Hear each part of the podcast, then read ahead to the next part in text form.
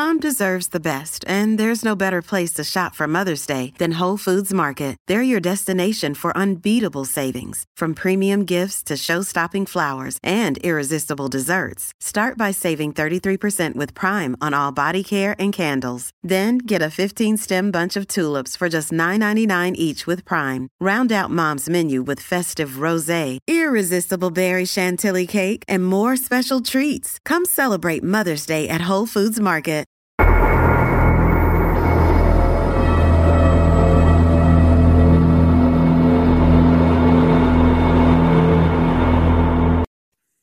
A continuación, una mujer teme por su vida. Judy tenía miedo.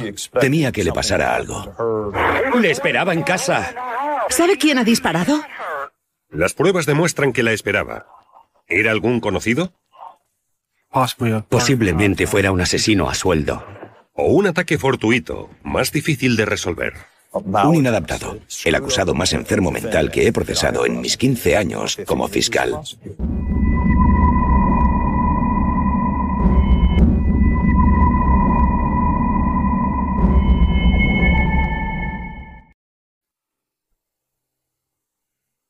Terminaba un largo día, y Judy Southern volvía a casa del trabajo a lo que creía que sería un hogar vacío.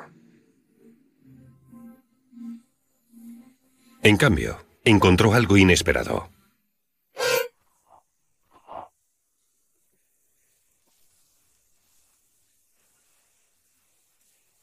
Intentó llamar a su marido al trabajo, pero ya se había ido. Llegó a casa minutos después. La oí gritar mi nombre. Le pregunté, ¿qué te ha pasado? Y me respondió, me han disparado. Allen vio la herida de bala, la llevó al coche y se apresuró hacia el hospital.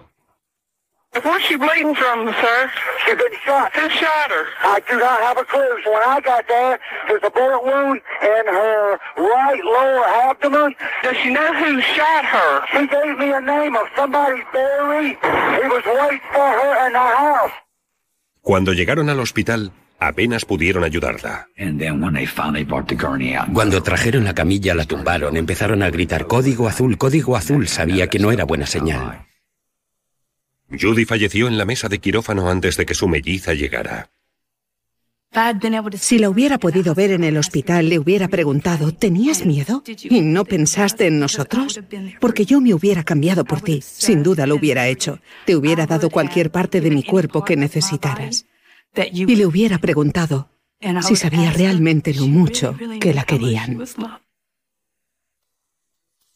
En la escena del crimen, la policía descubre indicios de que el asesino estuvo prácticamente en todas las habitaciones de la casa de la pareja.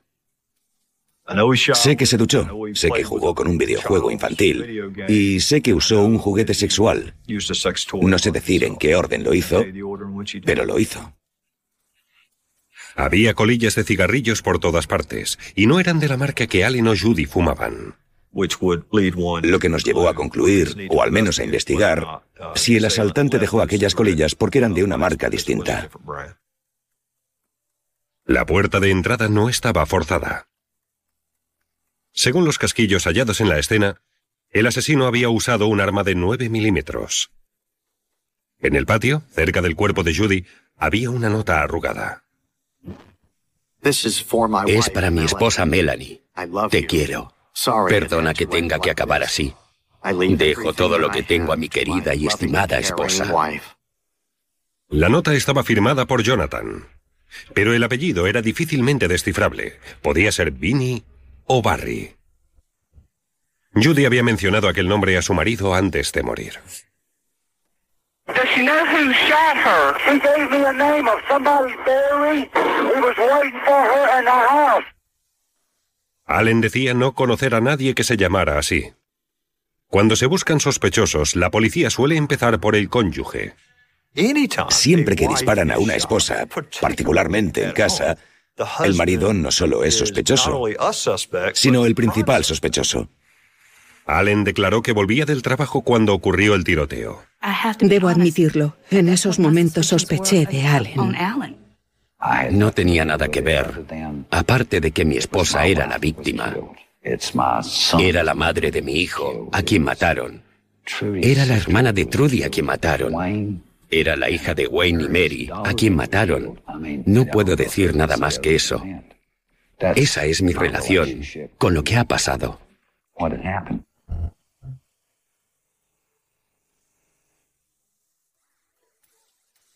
Nadie sabía el motivo del asesinato de Judy Southern, pero las pruebas apuntaban que el asesino había entrado con la intención de ejercer la violencia. Las líneas telefónicas estaban cortadas, de modo que quien entrara a la casa no pudiera llamar a emergencias ni a nadie. Al parecer, el asesino estaba en el interior de la casa, esperando. Llega a casa. Es un día como otro cualquiera. Nada le indica que haya alguien en casa. Según parece, el asesino disparó dos veces. Una bala entró en el abdomen de Judy. La otra falló. El disparo desde el vestíbulo atravesó la entrada hasta el dormitorio, impactando en la base de la cama. Creemos que ese fue el que hirió a Judy. Cuando los investigadores registraron la escena del crimen, descubrieron algo inesperado en el escritorio privado de Allen Southern. Descubrimos un aparato de grabación en los teléfonos. Allen había grabado conversaciones telefónicas de su casa porque sospechaba que Judy le engañaba. La policía descubrió que la relación entre Allen y Judy Southern era extraordinariamente tensa. La discordia marital entre Judy y Allen está bien documentada. Las grabaciones telefónicas son infrecuentes. Son un signo de problemas matrimoniales. La melliza de Judy admitió que ambos tenían aventuras y que Judy sabía que Allen grababa sus conversaciones. Nos imaginábamos que nos grababa, así que algunas cosas nos las inventamos completamente para ver si había una reacción. Y la hubo. A partir de entonces, se convirtió casi en un juego. Había tenido al menos dos amantes. Y ella lo sabía. Y ella tenía una aventura cuando aquello ocurrió. Allen y Judy dormían en cuartos separados. Confesaron a sus amigos que seguían juntos por su hijo de cinco años. Jacob adoraba a su padre y Judy quería que ese amor se preservara. No quería separarles. Pero su relación empeoró. Dos días antes del asesinato, Judy contó a su hermana que ella y Allen habían decidido separarse. Ese día estaba muy asustada. Temía ese día en que Allen quisiera matarla porque había llegado a un punto en que su relación se había vuelto más hostil. No de forma violenta, sin llegar a las manos, pero sí verbalmente. Supimos por sus amistades que les había advertido que si le sucedía algo, Allen tendría algo que ver.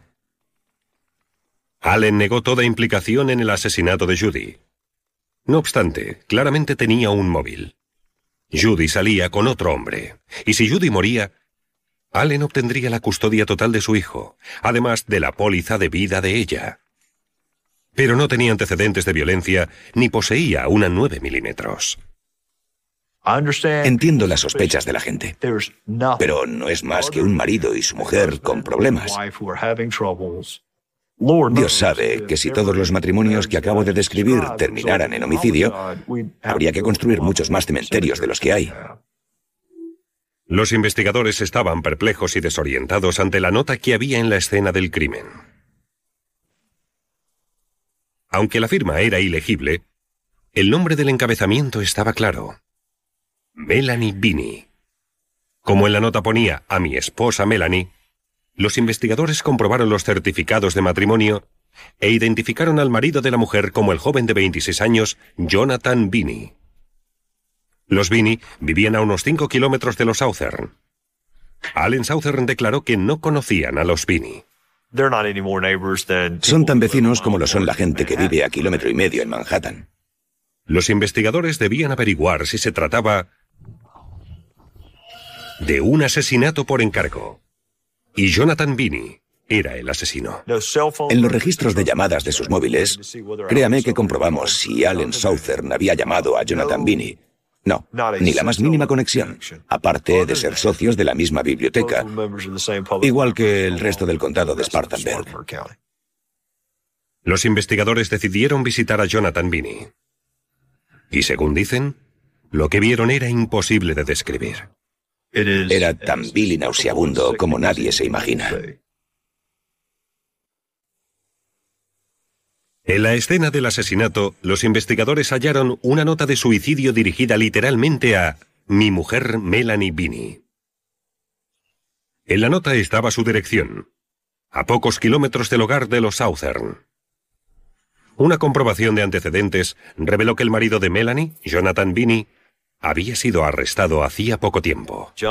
Jonathan Binney está en libertad bajo fianza por la violación de su hija de tres meses de edad. En la nota de suicidio, Vinny decía que quería matarse, porque la idea de ir a la cárcel por la violación de su hija le resultaba ins. La presión que tenía era intensa. No podía soportarla. Era sin duda una pieza vital para las pruebas de este caso. Sabíamos que podíamos conseguir un análisis grafológico. La grafóloga Gail Heath comparó la letra en la nota con muestras de escritura de Jonathan Binney. En este caso en particular estudiamos la letra manuscrita. La escritura de un individuo permite identificarle extremadamente bien. La mayoría cuando aprenden a escribir lo hacen usando unos cuadernillos de caligrafía que son letras impresas en un libro de texto. Había varias similitudes claras. La G minúscula, especialmente a final de palabra, era más abierta de lo común. La F minúscula casi siempre estaba inclinada con un ángulo diferente del resto de letras de la palabra. Al comparar textos conocidos con el hallado, pude justificar casi cada movimiento de bolígrafo que veía en el analizado. Gail Heath concluyó que Jonathan Binney había escrito aquella nota. En una escala del 1 al 10, ocupaba la primera posición. Eso realmente es mucho y las huellas en la nota eran de Vinny. Cuando la policía fue a buscar a Jonathan Binney a su casa, se había fugado. Usamos un helicóptero equipado con FLIR. Durante la noche detecta imágenes térmicas de cualquiera que esté en el bosque, al igual que seguimos con los equipos caninos para rastrear al sospechoso, Jonathan Binney. A la mañana siguiente, los investigadores volvieron a casa de Binney y esta vez lo encontraron escondido en el sótano. Iba sin camisa, con seis parches de nicotina en el pecho. Jonathan Binney nos reveló que se había puesto varios parches de nicotina con la esperanza de sufrir una sobredosis y suicidarse. He oído que si compras unas seis cajas y te pones 50 parches de nicotina, sí es un auténtico intento de suicidio. Con cuatro, conozco a gente que estudia para los exámenes y lo hace, pero para mantenerse despierta. Lo estaban sacando del sótano y Jonathan Binney hizo lo que calificamos como una articulación espontánea. Está muerta, ¿verdad? Y el ayudante preguntó, ¿quién? Y respondió la mujer a quien disparé. Pero sin mediar una palabra más, Jonathan Binney solicitó un abogado y se retractó de su confesión. Las colillas de cigarrillos en la escena se enviaron al analista Ken Bogan. Las seccionó para extraer células de la saliva que pudieran estar presentes. Normalmente no es problemático extraer ADN de un cigarrillo. Depende de la cantidad de ADN depositado en las colillas. La saliva de los cigarrillos era de Jonathan Binney. Prueba de que estuvo en la casa. Los investigadores hallaron una 9 milímetros en pleno campo entre la casa de Vini y la escena del crimen. Los científicos dispararon una bala de prueba y la compararon con la bala de la escena del crimen. Basta con mirar por unos binoculares. De hecho, comparas el espécimen de la izquierda con el de la derecha y buscas marcas comunes entre ambos objetos. El test no dejaba duda. El arma hallada en el Prado era el arma del crimen. Los investigadores descubrieron pruebas en la habitación de Vini que demostraban la posesión de aquella pistola. Había unos pantalones vaqueros con una bala Macaron de 9 milímetros en el bolsillo. También una funda de pistola, la licencia y un identificador de seguridad, así como otros artículos que lo relacionaban con la posesión del arma. Todas las pruebas apuntaban a Vinny. Pero, ¿cuál era su móvil? Buscamos cualquier conexión concebible. Iba al banco donde él había sido guardia de seguridad. ¿Compraban en el mismo lugar? La mayor coincidencia que logramos identificar es que quizás ambos fueran socios de la biblioteca pública, lo que no asegura relación alguna. Pero había alguien que sí tenía un móvil. El marido de Judy, Allen. Tenían problemas domésticos en su relación. E inmediatamente empezamos a investigar aquel aspecto. Era Jonathan Binney el matón contratado por Allen Southern para acabar con la vida de Judy Southern. ¿Se conocían Binney y Allen Southern? Cuando la policía se disponía a formular esa pregunta, recibió una llamada de la cárcel. Jonathan Binney se ofrecía a confesar. Esperábamos que nos contara que el marido le había contratado para hacerlo, que le había pagado para cometer aquel acto en nombre suyo. La policía debía considerar la posibilidad de que Allen saltara a Jonathan Binney para matar a su esposa. Un compañero del trabajo comentó que ella temía que le sucediera algo y que sospechaba que el culpable sería Allen. La policía lo comprobó todo, pero no pudo establecer una conexión entre Jonathan Binney y Allen Southern. No había llamadas telefónicas ni nada que indicara una relación entre los dos. Allen, de hecho, fue sometido a un polígrafo y superó la prueba. Como las pruebas forenses lo delataban, Jonathan Binney fue encarcelado. Pasados unos días, dijo a la policía que quería hablar sin la presencia de su abogado. Pedía la pena de muerte. Quería confesar para obtener la pena de muerte. Estaba listo para aquello. Nos dijo todo lo que le preguntamos, nos contó eso e incluso más. Lo que Binney declaró a los investigadores está entre las confesiones más absurdas que han escuchado en la vida. Es el pervertido sexual. Um, um, Perdone mi falta de sutileza psiquiátrica. Un inadaptado. Um,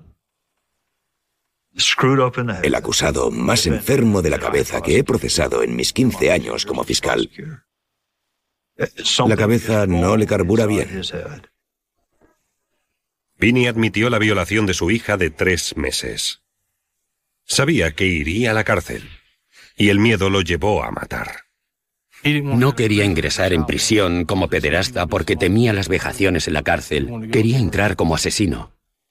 Vinny declaró que no conocía a los Southern y que Allen no estaba involucrado en el asesinato. Estaba en la bolera. No pudo disparar el arma.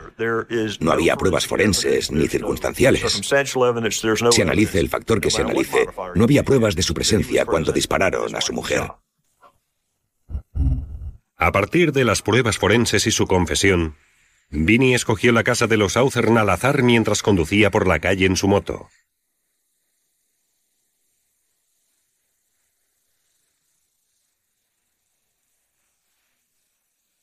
Entró en la casa vacía a través de una ventana abierta.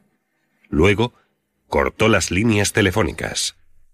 Como su intención era matar, hubiera matado al primero que entrara en la casa y no podía saber si iba a ser Allen, Judy o su hijo de cinco años.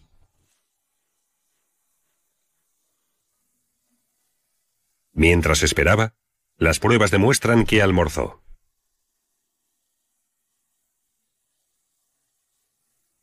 Después, curioseó entre las pertenencias familiares. E incluso se duchó.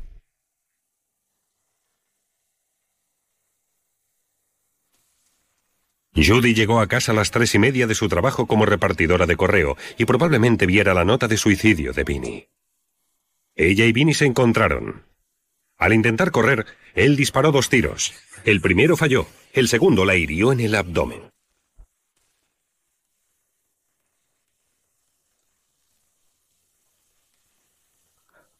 Vinny subió a la moto y huyó por los campos.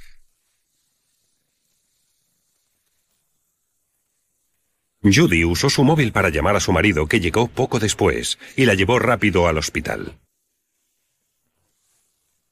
Como había leído la nota de suicidio, sabía cómo se llamaba su asesino. Murió horas después en el hospital. Al parecer, no quería ir a la cárcel acusado de pederastia. Decidió que sería un asesino y por lo que entiendo, supuestamente un asesino de masas. Mi hijo y yo no llegamos a casa cuando se esperaba. Jonathan Binney fue juzgado por el asesinato de Judy Southern y por la violación de su hija de tres meses. Fue condenado a la pena de muerte. Lo más confuso del caso de Jonathan Binney es que escogiera a un completo desconocido. Y eso fue lo que para el jurado y otros, e incluso para los miembros de la familia de Judy, costó más de aceptar. Es uno de los crímenes más extraños y que menos sentido tienen. Y casi termina con el arresto de Allen Southern. Una víctima, no un asesino. Para eso están las pruebas. Y me parece que las pruebas hablan por sí solas en lo que se refiere a mi implicación. Pese a la insólita naturaleza del crimen y a la falta de testigos, la ciencia probó que Jonathan Binney había matado a Judy Southern, aún sin tener conexión alguna con ella. Pudieron probar que sí, sin la menor duda, estuvo allí. La ciencia actual es más efectiva que cualquiera. No eres consciente hasta que no te afecta, pero me alegro de que exista. No me da pena, porque la única razón que lo llevó a matar fue querer ser un asesino y no un pederasta. Nos preocupaba sinceramente tener demasiadas pruebas, que no hubiera cabos sueltos de cara al jurado, porque a veces al jurado le gusta atar cabos por sí solo, pero en este